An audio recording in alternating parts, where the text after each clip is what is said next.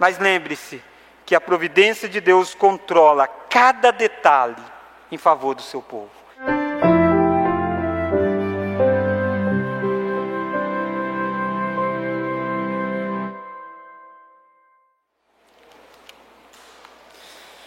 Esté capítulo de número 5. Esté capítulo 5. Irmãos, nós estamos numa série de mensagens e esta série ela é intitulada A Vida em um Mundo Hostil à Verdadeira Fé. Este é o tema geral desta série. A vida em um mundo hostil à verdadeira fé. E, e este livro de Esther, na verdade, é como se fosse um filme e a cada dia você vê um, cada capítulo do livro você vê uma cena que está desenrolando. E hoje nós chegamos no capítulo 5 deste livro. Essa história de Esté, ela tem um rei que é chamado Assuero, ou também Xerxes. Este rei, ele reina sobre a Pérsia, que é um dos grandes impérios, na verdade, um dos maiores impérios da época, e é sobre 127 províncias. E o povo de Deus que está narrado aqui no livro de Esté, eles não estão em Jerusalém, eles estão lá em Suzã, longe da terra prometida, e eles estão vivendo neste mundo, no mundo da Pérsia. E eles estão vivendo em um mundo que é totalmente hostil à verdadeira fé. E nessa história toda você encontra alguns personagens do povo de Deus que não tinha voltado quando o povo teve a liberdade de retornar para a terra prometida. Então é um grupo de povo de Deus, mas um povo que estava um tanto quanto que secularizado. Porque eles não voltaram para Israel, não voltaram para a terra da promessa. Eles preferiram viver lá na Pérsia, porque era um lugar rico, um lugar que eles tinham progredido. E você tem alguns personagens, você tem o Mordecai, você tem um Amã e você tem Esther. Esther é a rainha deste reino. E ela se tornou a rainha escondendo quem ela era. E ninguém sabia que ela era do povo de Deus, ninguém sabia que ela era judia. E ela era a rainha deste império. Mordecai é o primo e, na verdade, um pai adotivo de Esther. E Amã é um inimigo do povo judeu, do povo de Deus. E Amã deu um jeito de que o rei fizesse um decreto onde todos os judeus fossem mortos onde todo mundo que pertencia ao povo de Deus fosse exterminado. E tinha uma data para isso acontecer. E é no meio dessa história toda que Mordecai diz, manda um recado lá para Esther, dizendo: Esther, você precisa fazer alguma coisa. Você precisa interceder pelo rei. Interceder ao rei, melhor dizendo, em favor do seu povo. E nós então chegamos neste capítulo 5, onde você tem Esther decidida ir diante do rei. Mas antes que você pense que isso é algo normal, algo tranquilo, não, isso aqui é muito arriscado. Porque este rei, o Assuero, ele não recebia qualquer pessoa. Ele não tinha, a audiência não era assim quando você quisesse, era quando o rei mandava chamar. E a própria rainha Esté tinha muitos dias que não, não era chamada diante do rei. E quem chegasse lá no palácio do nada, quem chegasse no salão do rei do nada, correria um sério risco de ser morto a não ser que o cetro do rei se voltasse para a pessoa. O cetro era símbolo de autoridade, símbolo de poder, era um cetro de ouro. Esté então disse assim: Eu vou, se eu perecer, pereci. Esté está disposta a correr o maior risco da vida dela, de chegar perto deste rei para fazer uma solicitação em prol do povo de Deus. E eu gostaria que nós pudéssemos olhar então nessa noite sobre o seguinte tema deste capítulo 5 e 6. Mesmo vivendo em um mundo hostil, podemos contar com a providência graciosa de Deus. Mesmo vivendo em um mundo hostil, como nós também vivemos, nós podemos sim contar com a providência graciosa de Deus. E talvez você esteja perguntando o que é providência. Providência há várias formas de definir, mas um dos autores, chamado Timothy Cain, ele tem um livro muito interessante sobre o livro de Esther, infelizmente ainda não está traduzido para o português, mas ele define providência dizendo assim: é o caminho que Deus dirige o fluxo da história humana através da vida comum das pessoas para cumprir as suas promessas. Sabe o que é providência em outras palavras? É a forma como Deus governa sobre todas as coisas que aparentemente é coincidência, que são coisas normais, que são as decisões que as pessoas tomam. Mas por detrás de tudo isso está a mão de Deus governando e conduzindo a história. Isso é providência. E nessa noite nós iremos ver a providência de Deus através dessa bela história do capítulo 5 e o capítulo 6 de Esther. Se você quiser um título um pouco mais reduzido, você pode colocar: O relógio de Deus não atrasa e nem adianta. O relógio de Deus não atrasa e nem adianta. Toca no tempo certo. Toca para a sua vida no tempo certo. Vai tocar para a vida de Esther no tempo certo. Vai tocar para Mordecai no tempo certo. Vai tocar para o povo de Deus no tempo certo. E vai tocar para você no tempo certo. E eu quero olhar com você três lições. E a primeira delas é que a providência nos faz encontrar favor diante dos poderosos. Nós iremos ler do verso 1 até o verso de número 7. Olha aí comigo, do verso 1 ao verso 7. Ao terceiro dia, então tinha três dias de jejum, todo mundo é, reunido na expectativa do que iria acontecer. Ao terceiro dia, Esther se aprontou com seus trajes reais e se pôs no pátio interior da casa do rei, defronte da residência do rei. O rei estava sentado no seu trono real, fronteiro à porta da residência. Quando o rei viu a rainha Esté parada no pátio, alcançou ela favor perante ele. Estendeu o rei para Esté o cetro de ouro que tinha na mão. Esté se chegou e tocou a ponta do cetro. Então lhe disse o rei: que é o que tens na, o que é que tens, rainha Esté? Ou qual é a tua petição? até metade do reino se te dará. Respondeu Esther: Se bem te parecer, venha o rei e Amã hoje ao banquete que eu preparei ao rei. Então disse o rei: Fazei apressar Amã, para que atendamos ao que Esther deseja. Vindo, pois, o rei e Amã ao banquete que Esther havia preparado, disse o rei a Esther no banquete do vinho: Qual é a tua petição? E se te dará que desejas? Cumprir-se-á ainda que seja metade do reino. Então respondeu Esté e disse: Minha petição e desejo são o seguinte: se achei favor perante o rei, se bem parecer ao rei conceder-me a petição e cumprir o meu desejo, venha o rei com a mão ao banquete que irei de preparar amanhã. Então farei segundo o rei me conceder, me concede. Irmãos, nós encontramos neste texto, a providência nos faz encontrar favor diante dos poderosos. Esté está angustiada, Esté está ansiosa, e não é diferente. Esté está na expectativa do que vai acontecer, e ela vai chegando próximo. E o rei olha para ela. E em volta do rei tinha inúmeros soldados armados. Segundo os estudiosos, existia um, por exemplo, que ficava até com machado. E se o rei não gostasse que alguém entrasse no palácio, era morte. Mas o texto diz assim: que de repente o rei olhou Esther achou favor da parte do rei. Esther achou favor daquele que dominava sobre 127 províncias. Esther achou favor da parte de um rei que não gostava de ser contrariado. Um rei que havia deposto uma rainha que era Baxi por desobediência. Esté achou favor diante de um rei que poderia tranquilamente mandar até matar a própria rainha. Por que é que Esté acha favor diante deste que é poderoso? Provérbios nos explica. Provérbios capítulo 21, verso 1 diz assim: Como ribeiros de águas, assim é o coração do rei na mão do Senhor este, segundo o seu querer, o inclina. Sabe quem é que inclinou o coração daquele rei, daquele rei Assueiro para que ele estendesse o cetro em favor de Esther? Foi Deus. Foi a providência de Deus. Neste mundo cruel, neste mundo terrível, nós encontramos favor daqueles que são poderosos, porque é um Deus que está por detrás de todas as coisas, e Ele inclina o coração das pessoas como Ele quer. E ele pega pessoas que não têm nada a ver com o reino de Deus, e ele inclina aquele coração para ser bondoso. Ele pega pessoas terríveis e faz com que faça atos generosos.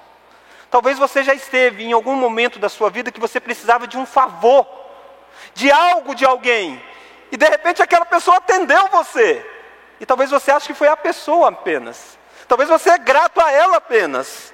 Você está esquecendo que por detrás tem a mão invisível de Deus, mas é a mão de Deus inclinando.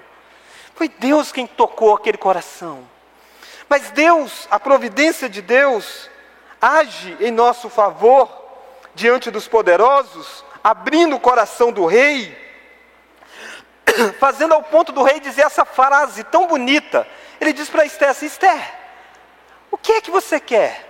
Pede e eu vou dar, ainda que seja metade do reino. O rei tinha mais de 30 dias que não se deitava com Esther. Esther tinha sido renegada. O rei tinha suas concubinas. Tinha 30 dias que a rainha não era chamada à presença do rei. E de repente o coração desse rei se quebra e diz: Pede o que você quiser, ainda que seja a metade do reino, e eu vou dar. Deus faz coisas extraordinárias. Saiba você que o, o coração daqueles que governam, não apenas o nosso país, mas que governam o mundo, podem ser inclinados para a direita, para a esquerda, para o lugar que, ele, que Deus quiser. Porque é assim que Deus age. Mas Deus age também dando sabedoria. Porque pensa você, se você estivesse no lugar de Esté, toda aquela aflição, e de repente você ouve essa voz tão bela dizendo: Pede o que você quer, metade do reino. O que você esperaria que Esté fizesse? Ou o que, que você faria? Você diria: Rei, hey, suspende o decreto que vem contra o meu povo. Tinha um decreto real dizendo: Morte dos judeus, tem um dia decretado. Porque às vezes nós somos assim. Às vezes Deus está trabalhando nos bastidores, mas nós somos muito apressados. Esté não. Olha o que, que Esté pede diante do rei. Volta aí comigo, capítulo 5. Esté acabou de ter a vida poupada, acabou de ouvir do rei dizendo: Pede e eu vou dar. Olha o versículo de número 5. Desculpa, verso 4. Respondeu Esté: Se bem te parecer, venha o rei e Amã hoje ao banquete que eu preparei ao rei.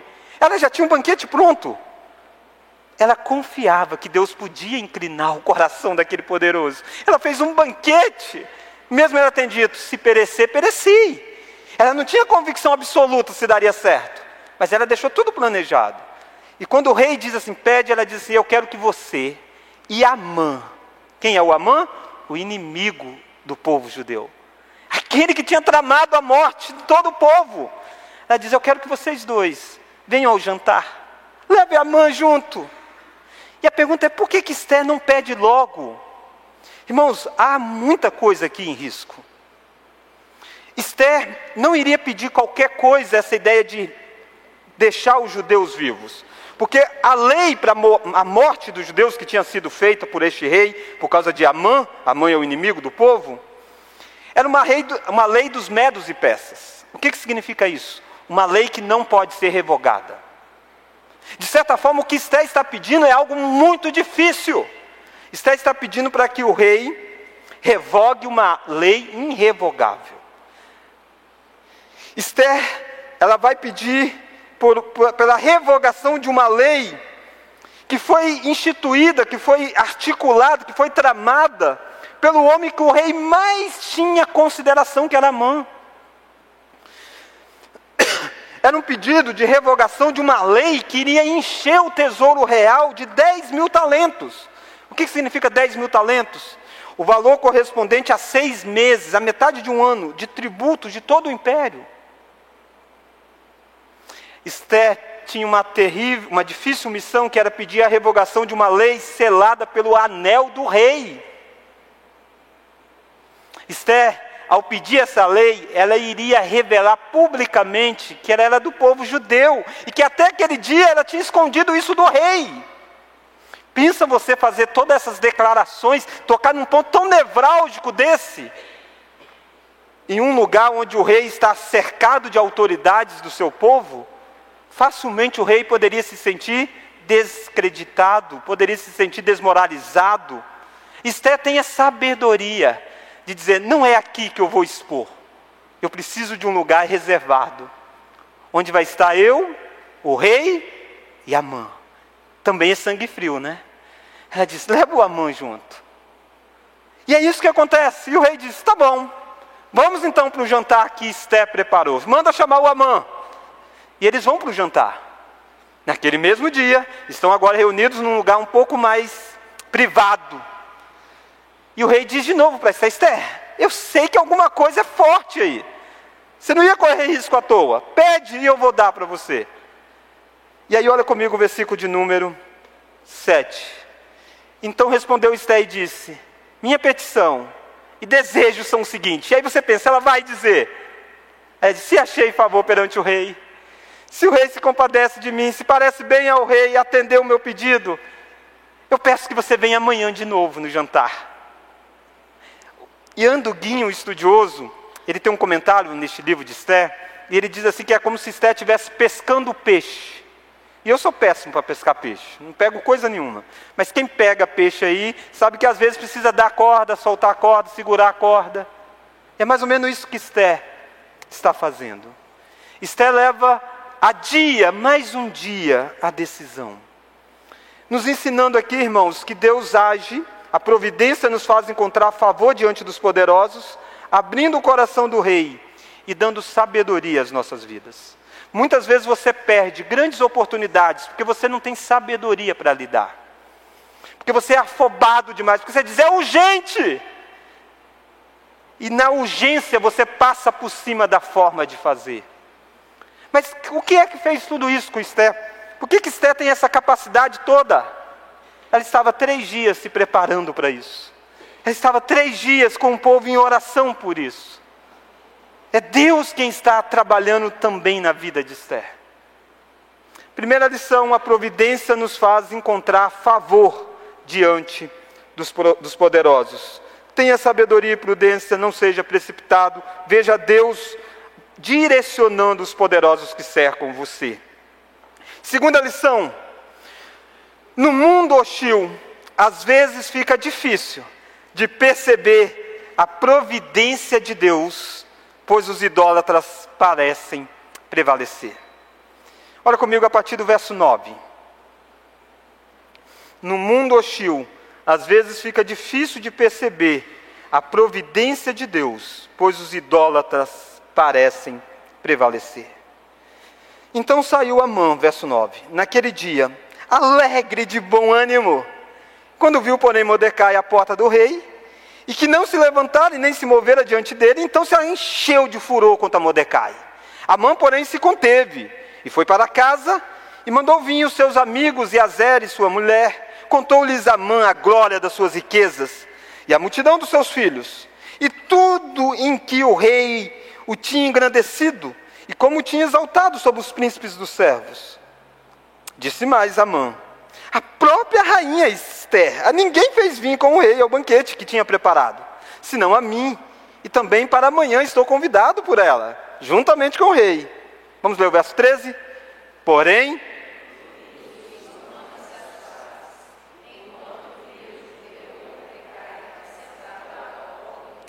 Então lhe disse Zé sua mulher e todos os seus amigos, vamos ler? Faça-se uma forca de 50 côvados de altura, e pela manhã diz ao rei que nela enforque Mordecai. Então entra, alegre com o rei, ao banquete. A sugestão foi bem aceita por Amã, que mandou levantar a forca. No mundo hostil, às vezes fica difícil de perceber a providência de Deus, pois os idólatras parecem prevalecer. A história começa muito legal no capítulo 5. Parece que a sorte mudou, até que chega agora no verso 9. Este Amã é um idólatra. Um idólatra no sentido de adorar a si próprio. O ídolo dele é o reconhecimento pessoal. E ele sai desse jantar andando nas nuvens, cheio de si. Se tivesse um alfinete e encostasse nele, ele até explodia. Ele está dizendo: Eu saí do jantar onde só estava o rei e a rainha e eu junto. Ele está se achando. Mas ele passa e vê o Mordecai, e o Mordecai não se dobra diante de Amã. É o mesmo Mordecai que há um, tempo atrás, há uns dias atrás, recusou se dobrar diante da ordem do rei, que todo mundo deve se prostrar diante do Amã. E o Mordecai não se prostra. E isso toma esse homem de tanta raiva, de tanto rancor, porque é isso que a idolatria faz. A idolatria faz com que nós sejamos tomados, que sejamos dominados por algo. Irmãos, você está vendo aqui um Amã que tem o reconhecimento do rei, que está vivendo um momento maravilhoso profissionalmente na vida dele, mas um cara que se incomoda porque uma pessoa só não se dobra diante dele. Porque um não se dobra, ele diz: Eu não aceito isso. E olha o que, que ele faz: ele chega em casa, reúne a esposa, reúne todo o pessoal em volta dele. Olha o versículo 11.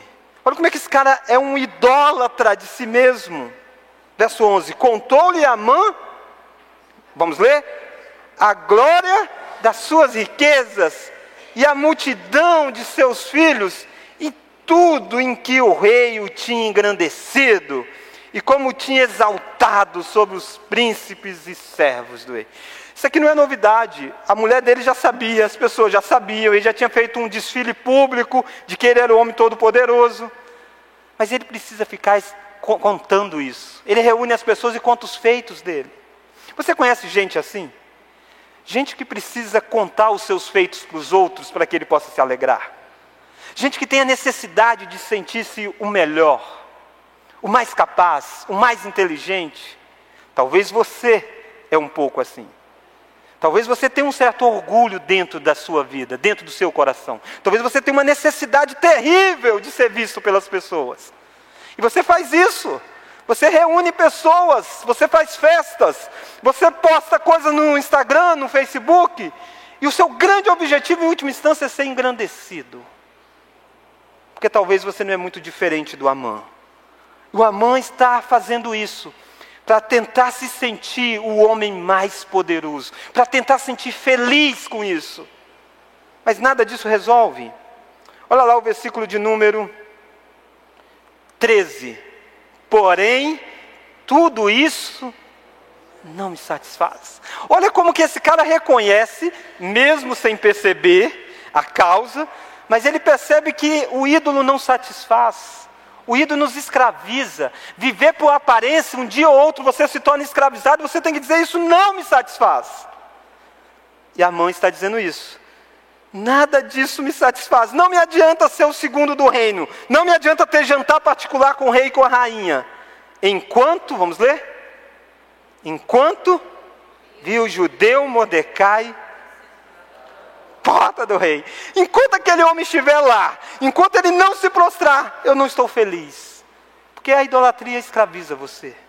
E a minha pergunta é: como você aconselharia o Amã se ele falasse essas coisas para você? Se o amante chegasse para você e falasse: Ei, sabe de uma coisa? Eu tenho tudo, mas nada me satisfaz porque falta alguém me reconhecer, falta eu conquistar um determinado posto no emprego, falta eu ter um determinado dinheiro, falta eu alcançar um determinado reconhecimento. Como você iria aconselhar alguém assim? Olha que forma terrível que a mulher de Amã e os seus amigos, os seus parentes, aconselharam. Olha o versículo 14. Então lhe disse Zé, sua mulher e todos os seus amigos: Vamos ler? Faça-se uma forca de 50 côvados. 50 côvados é em torno de 22 metros. Faça uma curva. Faça uma forca, melhor dizendo. E pela manhã diz ao rei que nela enforque a Mordecai. Então entra, alegre com o rei, para o banquete. Olha que conselho terrível. Gente, se fosse alguém sábio, teria dito: Ei, cai em si, cara. Você tem tudo. Deixe esse Amã para lá. Cara, será que você não está com um coração muito apegado em você? Um conselheiro bíblico iria dizer para ele: Ei, trata com a idolatria do seu coração. Um conselheiro bíblico teria coragem de confrontar o Amã. Mas Eres usa um pouco a psicologia do tempo e diz: se é isso que te incomoda, extermina o que te incomoda passe por cima. Não é muito isso que você encontra quando as pessoas estão aconselhando aí fora? Quando você expõe um determinado problema que tem tirado a sua paz, quantas vezes as pessoas, em vez de levar você a sondar o seu coração, na verdade diz para você: se é isso, resolve do seu jeito, passe por cima. E o que importa é ser feliz. Irmãos, terrivelmente Amã não, esteve, não teve diante dele um conselheiro bíblico. Mas você pode ser um conselheiro bíblico para alguns Amã que você vai encontrar nesta semana. Pessoas que estão cheias de si mesma. Pessoas que não entenderam o que Provérbios 27, 2 diz: Seja o outro que te louve, e não a tua boca. O estrangeiro e não os teus lábios. Não há problema nenhum com elogio, desde que seja o outro que faça, e não você mesmo. Não toque trombeta para você mesmo. Seja um conselheiro bíblico para confrontar, se necessário for o Amã diante de você. Mas se você é o Amã que está vivendo em busca de reconhecimento, nessa noite você está sendo confrontado por um conselheiro bíblico. Na verdade, você está sendo confrontado pela própria palavra de Deus, para dizer para você: som do seu coração. É isso mesmo.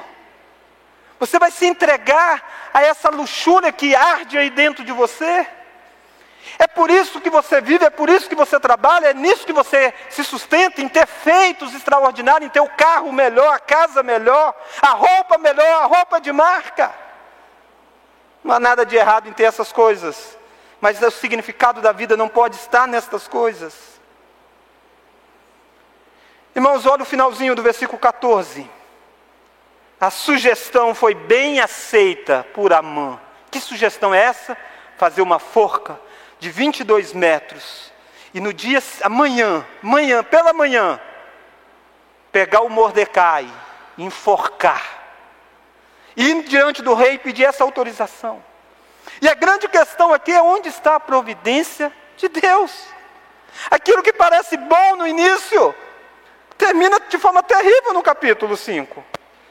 Se a história terminasse aqui no capítulo 5, nós iríamos encontrar algumas coisas. Nós não vemos o agir de Deus, parece. Parece que Amã tem mais controle sobre a história do que o povo de Deus. Esté tem um plano para libertar o povo de Deus, mas vai ser no outro dia. Amã já tem um plano para matar o Mordecai logo. Agora pensa você se esse plano de Amã se concretizar, a angústia que não vai ficar no coração de Esther. Mesmo que no outro dia ela tenha o jantar com o rei, mesmo que no outro dia ela faça a súplica e o rei diz assim: Não, não vou, cancelar, não pode matar os judeus de jeito nenhum. Mas alguém já vai ter morrido antes. E é nada mais, nada menos que o Mordecai, o pai adotivo de Esther. E tudo isso parece que porque Esther não agiu no tempo certo. Porque ela esperou mais um dia. E aquela noite passa a ser terrível quando ninguém sabe o que está acontecendo. Só a mãe sabe dos planos. E a mãe põe o pessoal para construir essa forca.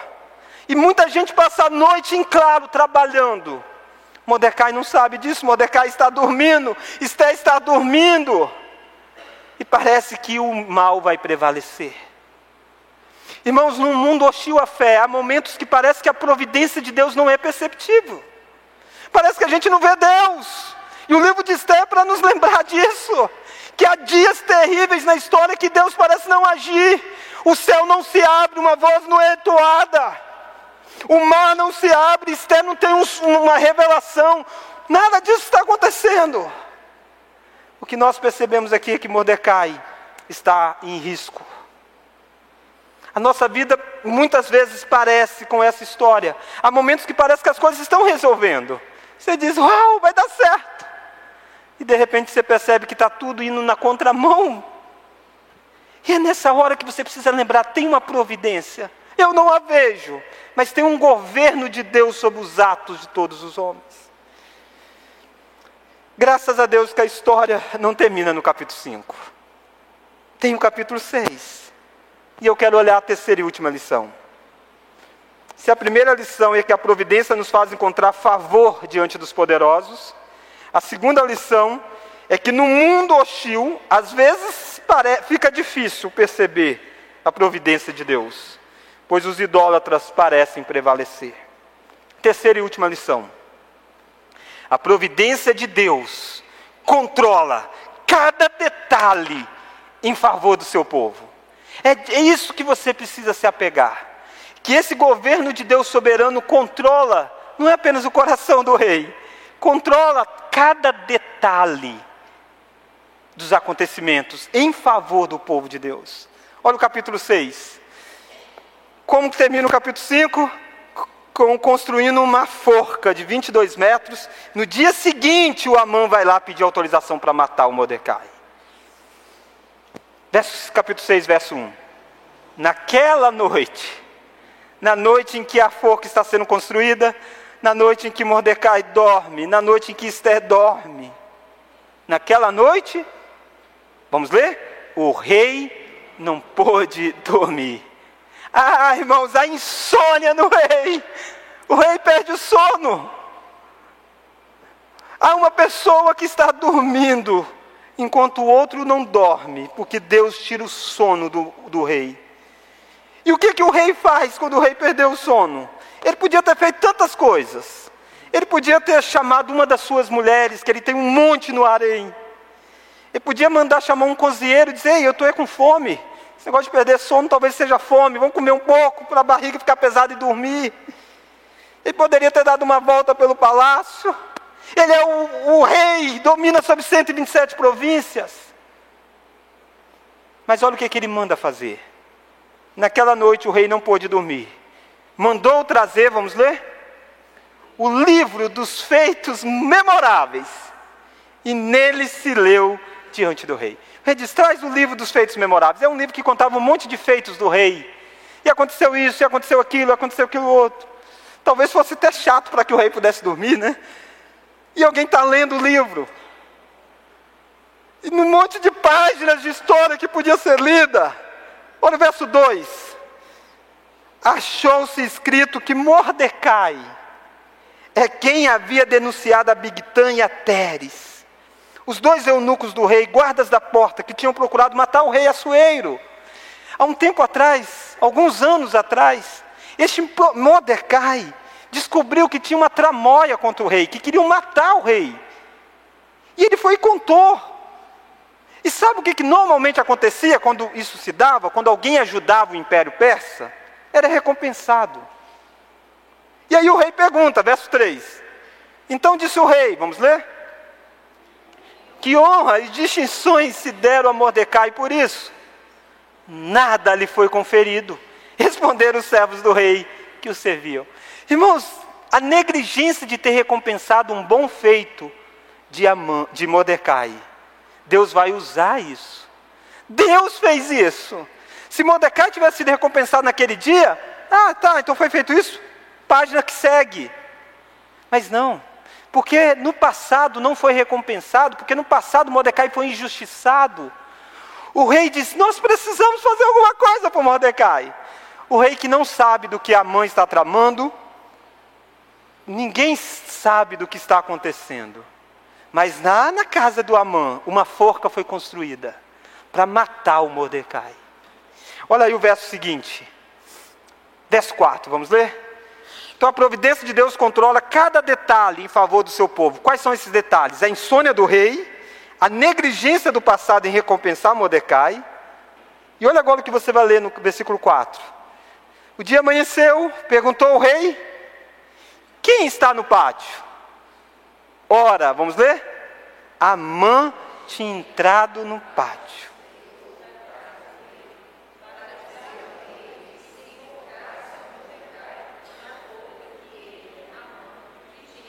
Sabe, se, Mordecai, se Amã não chega nesse horário, nada vai dar certo daqui em diante. Mas o horário bate. O horário que ele entra. Olha o verso seguinte. Os servos do rei lhe disseram: Amã está no pátio. Disse o rei que entrasse. Então Amã. Amã entra para qual o objetivo do Amã? Pedir a morte do Mordecai. Mas olha a providência de Deus trabalhando. O Amã entra. Então, então entrou Amã, verso 6, o rei lhe disse, vamos ler? Que se fará o homem a quem o rei deseja honrar? Irmãos, preste atenção nos detalhes. A pergunta do rei não é dizendo assim, o que, que eu devo fazer a Mordecai? Porque se ele faz isso, o Amã vai dizer, olha, Mordecai não, Mordecai é isso, Mordecai é aquilo, ele ia conspirar, ia matar o Mordecai. A pergunta foi simplesmente assim: o que, que eu devo fazer? A quem, o que, que o rei deve fazer? A quem o rei quer honrar? E olha o que, que passa dentro do coração do Amã. E aí você encontra a providência de Deus na omissão do nome do homem a quem o rei quer honrar, mas a providência de Deus também na própria idolatria do Amã. Olha o verso seguinte. Então Amã disse, verso 6: Consigo mesmo, de quem se agradaria o rei? Mais do que de mim para honrá-lo. O Amã pensou que era quem? Ele. Ele diz: Ah, não tem ninguém que o rei goste mais do que eu. E aí, olha a resposta do Amã. Respondeu o rei: Quanto ao homem, a quem agrada ao rei honrá-lo, ele diz, pensa que é ele. Né? É mais ou menos aquela história assim, quando alguém diz assim: Pastor, o que, que você acha que alguém que é pastor gostaria de ganhar? Você acha que eu penso que é quem? Eu, né? Aí eu digo, oh, um livro tal, e depois diz, oh, eu dei para o pastor tal, ele gostou muito. é mais ou menos isso. É mais ou menos quando um filho diz para você assim, ei, alguém que tem mais ou menos a altura sua, qual que é a cor da camisa legal?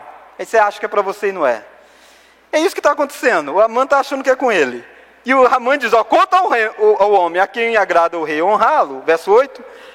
Traga, olha a idolatria desse cara, olha o sonho dele tragam-se as vestes reais, que o rei costuma usar. Pega aquelas vestes que o rei usa, e o cavalo em que o rei costuma andar, montado, e tenha na cabeça a coroa real.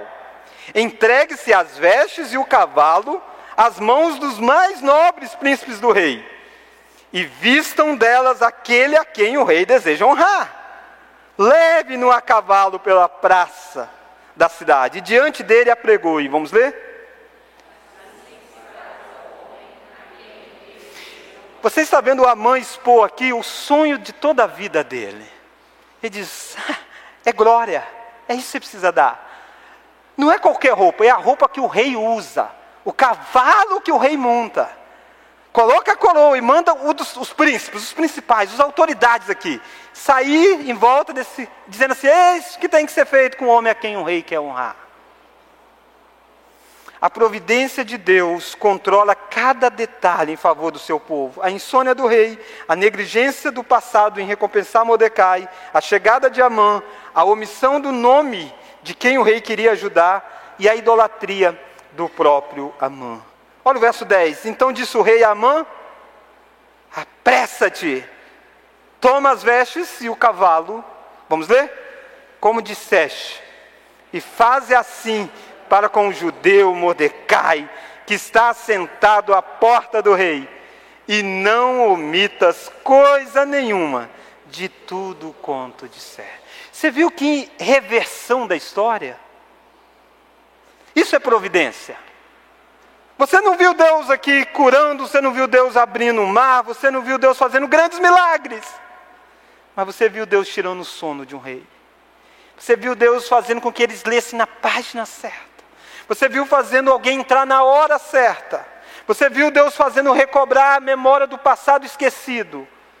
Você viu Deus agir até nos pecados de Amã. Sabe por quê? Porque é isso que você precisa ver aí fora. Você quer ver a providência de Deus? É toda hora é a providência de Deus. Todo contato que você tem com alguém é a providência de Deus. Toda palavra que alguém dirige a você é a providência de Deus. Quantas vezes você perdeu uma noite de sono e isso estava resultando em alguma coisa para alguém? Nada acontece fora de um propósito, é um grande quebra-cabeça a história. E a sua vida é apenas mais uma peça deste quebra-cabeça. E Deus pega coisas da sua vida e coloca a peça aqui, para encaixar na vida do outro ali. E você não entende. E você quer, às vezes, como a mãe, querendo que tudo gire em torno de você. Quando você precisa entender que a providência de Deus governa não a sua vida apenas, governa toda a vida de todos e de forma amorosa a vida do povo de Deus. Você confia nisso? Ou para você é uma série de acasos? Quantas vezes você diz foi sorte? Não foi sorte, irmãos, foi providência. Também não foi azar, foi providência. Olha Amã no verso 11: Amã tomou as vestes, o cavalo, vestiu a Mordecai e o levou a cavalo perante todos a cidade e apregou diante dele, dizendo: Assim se faz ao homem a quem o rei deseja honrar. Depois disso, Mordecai voltou revoltado, humilhado, angustiado. Verso 13, ele chama de novo a esposa, ele conta tudo o que aconteceu. Olha o que você vai ler no versículo 13, finalzinho do, do versículo 13. Então seus sábios, Isere e sua mulher, lhe disseram: Vamos ler? Se Mordecai.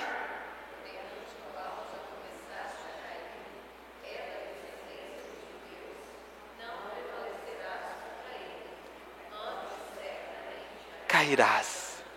Por que é que Amã vai cair? Porque Mordecai é do povo judeu, é do povo de Deus. E essa mulher e esses amigos disseram isso para ele, Ei, contra o povo de Deus você não pode prevalecer. Porque por detrás do povo de Deus tem a providência amorosa e graciosa de Deus. Sabe de uma coisa? Você não é o, a, o Mordecai, mas você é do povo de Deus. Contra você nada pode prevalecer. Não no sentido triunfalista, é no sentido de Romanos capítulo 8, de que todas as coisas cooperam para o bem daqueles que amam a Deus. Cada detalhe da história é para o seu bem. E o seu bem, às vezes, é inúmeras aflições, o seu bem é inúmeras dificuldades, mas a providência de Deus é para colocar em você tudo isso. E eu gostaria de terminar com algumas aplicações. E a primeira delas é perguntar quem é o herói dessa história. Quando começa o capítulo 5, e você vê a rainha Esté com coragem de chegar diante do rei, a nossa tendência é de achar que é a rainha é que vai resolver. Não é isso a nossa esperança? Talvez você ficou esses dias todos até chegar esse sermão dizendo: tomara que a rainha interceda e dê certo. Se a rainha tivesse intercedido e tudo der certo, muitos de nós acharíamos que foi a coragem de Esther. Não foi a coragem de Esther. Esther deixou para mais um dia. O plano de Esther ainda está no meio do caminho. Não foi nem Mordecai, não foi ninguém, foi o falta de sono de um rei. Foi o que em última instância? Deus. A mão de Deus. Enquanto Esté e Amã dormia, aquele que não dorme estava trabalhando por eles. É isso que nós lemos no nosso culto. O Senhor dá o pão para aqueles que estão dormindo. Davi disse: Eu deito e logo pego no sono. A mão de Deus é invisível aqui. Você não viu falar que é Deus, mas é, mas o rastro dela é perceptível. Não tem como você dizer que tudo isso é coincidência, tudo isso é a mão de Deus. Olhe para a sua vida. Talvez você diz que é coincidência as coisas que aconteceram com você. Nascer onde você nasceu, casar com quem você casou, viver onde você vive, ter os amigos que você tem, conviver com quem você convive. Não, não é coincidência, é a mão de Deus. O rastro da mão de Deus é perceptível. É como você contemplar um vento de dentro de um apartamento com janelas fechadas de vidro, né? E aí você pode olhar lá fora e você vê a árvore balançando, mas você não vê o vento. Mas o rastro do vento é perceptível.